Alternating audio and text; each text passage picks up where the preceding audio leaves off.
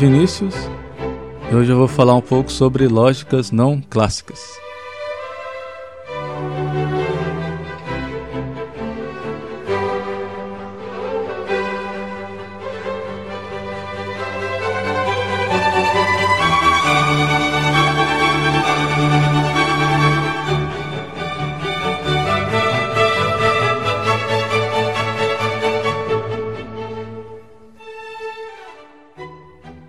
Gente costuma identificar aquilo que é chamado de lógica clássica com a lógica de predicados, né? incorporando meio que é, automaticamente o, o, cálculo proposicional.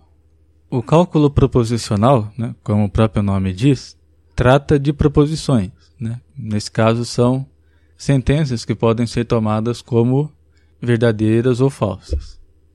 Então a gente está preocupado somente com o valor lógico dessas proposições. Né? A gente não está preocupado com o conteúdo de tais proposições. A gente pode construir proposições mais complexas por meio dos conectivos lógicos. Daí a gente tem a conjunção, a disjunção, a implicação e a equivalência. E a gente pode ter ainda a negação. Daí, para garantir que a lógica proposicional ela tenha dois valores lógicos, né, que a gente costuma chamar de verdadeiro e falso, utilizam-se os três princípios que são chamados de princípios aristotélicos. Né? São chamados assim porque é, a lógica que existia até então, até o início do, do século XX, foi aquela fundada por, pelo próprio Aristóteles, né? que viveu aproximadamente na metade do século 300 a.C. Então, quais são esses princípios? Primeiro, a gente tem o princípio da reflexão da identidade e do seguinte: o que é, é. Né? Ou seja, é, uma proposição é equivalente a si mesma. O segundo princípio é o princípio da não contradição. Então, o princípio da não contradição diz que algo não pode ser e não ser ao mesmo tempo. Então, uma proposição não pode ser verdadeira e falsa simultaneamente. Né? Por exemplo, se eu disser que chove e não chove, eu estou dizendo uma contradição né? uma, uma afirmação que vai ser sempre falsa. E por último, eu tenho o princípio do terceiro excluído, que diz que toda coisa deve ser ou não ser, né? não existindo uma terceira possibilidade. Então, uma proposição ela é ou verdadeira ou falsa. Não existe outra possibilidade, né? não existe uma terceira possibilidade. Então, quando eu digo chove ou não chove, isso é uma tautologia. Então, isso vai ser sempre verdadeiro. Porque sempre vai estar chovendo ou não vai estar chovendo. Agora, a lógica de predicados, que é também conhecida como lógica de primeira ordem, é uma extensão do cálculo proposicional.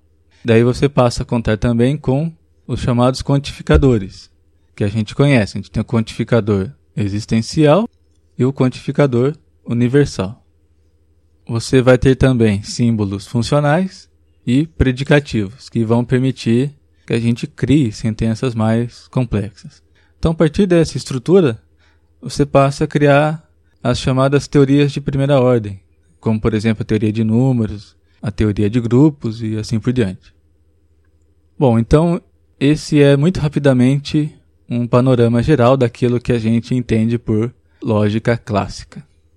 Antes da gente entrar no âmbito das lógicas não clássicas, acho que é interessante a gente falar um pouco sobre um episódio na história da matemática que vai mudar a própria concepção da própria matemática, né? que é o surgimento das geometrias não euclidianas.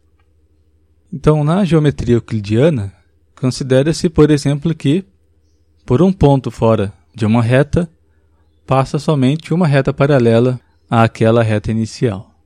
Essa é uma versão do que é conhecido por quinto postulado de Euclides. Esse postulado intrigava bastante os matemáticos, só que ninguém tinha pensado que ele poderia ser de repente falso, porque até então a geometria euclidiana era considerada como a geometria real do espaço, né, no sentido de espaço físico mesmo.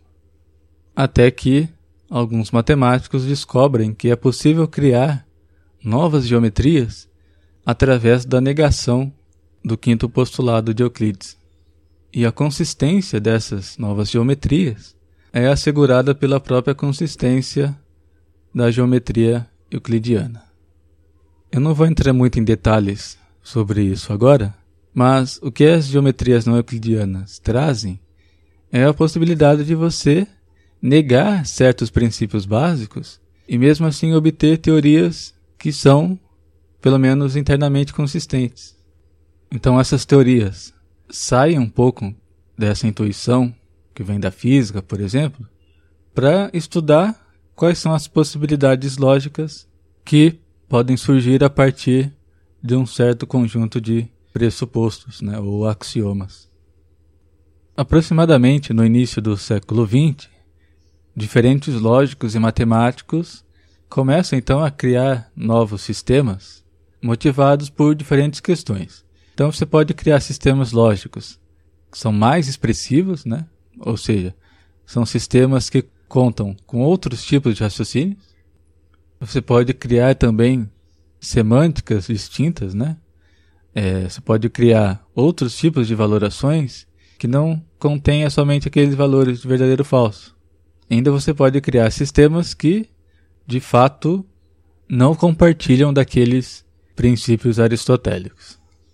Nesse sentido, a gente pode considerar dois grandes tipos de lógicas que são distintas das lógicas clássicas, né, que eu vou chamar aqui de lógicas complementares e lógicas alternativas. As lógicas complementares, de certa maneira, estendem a lógica clássica, né? ou seja, elas não mexem naqueles três princípios básicos, mas ampliam o escopo de atuação da lógica clássica. Então, por exemplo, você tem a lógica modal. Na lógica modal, você tem dois novos operadores, que é o operador de necessidade e o operador de possibilidade. Então, a lógica modal estuda o raciocínio que envolve o uso de expressões, né, digamos assim, do tipo é necessário que alguma coisa, né, ou é possível que aconteça alguma coisa. Então, raciocínios desse tipo. Um outro exemplo é a lógica deôntica. Então, a lógica deôntica estuda a validade de argumentos ou frases do tipo é obrigatório que, ou é permitido, né, ou é proibido. Então, frases desse tipo. É o que lembra muito o, a linguagem, o, o raciocínio do direito. Então, esses são exemplos de lógicas que eu chamei de complementares, né? Lógicas que não mexem naqueles princípios aristotélicos básicos, mas estendem a lógica clássica.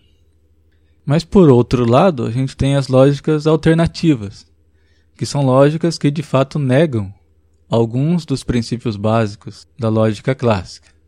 Então, nesse sentido, a gente pode ter lógicas não reflexivas, que são lógicas em que não vale aquele princípio da reflexão da identidade. A gente pode ter também lógicas paracompletas, que são lógicas em que o princípio do terceiro excluído não é válido. Então aqui você pode ter, por exemplo, uma lógica na qual você tenha mais valores de verdade do que somente verdadeiro e falso. Né? Inclusive, você pode ter infinitos valores verdade.